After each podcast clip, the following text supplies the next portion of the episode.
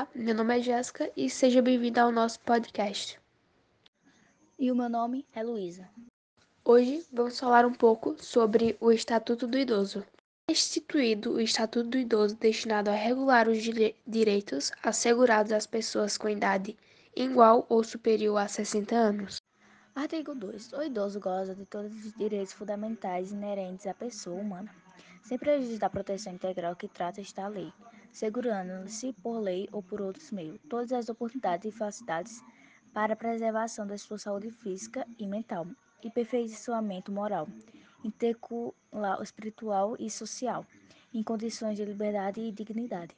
O artigo 3 do Instituto do Idoso fala que é obrigação da família, da comunidade e do poder público assegurar ao idoso com absoluta prioridade e afetividade o direito à vida, à saúde, à alimentação, à educação, à cultura, ao esporte e ao lazer. A cidadania, a liberdade, a dignidade ao respeito e à convivência familiar e comunitária. Parágrafo único. A garantia de prioridades compreende.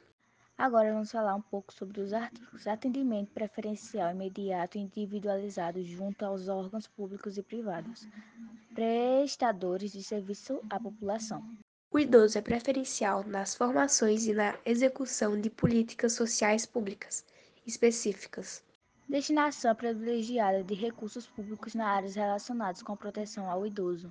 Visibilização de formas alternativas de participar, ocupação, convívio do idoso com, os demais, com as demais gerações. Priorização do atendimento do idoso por sua própria família, em detrimento do atendimento auxiliar, exceto os que não possuem ou recarecem condições de manutenção da própria sobrevivência.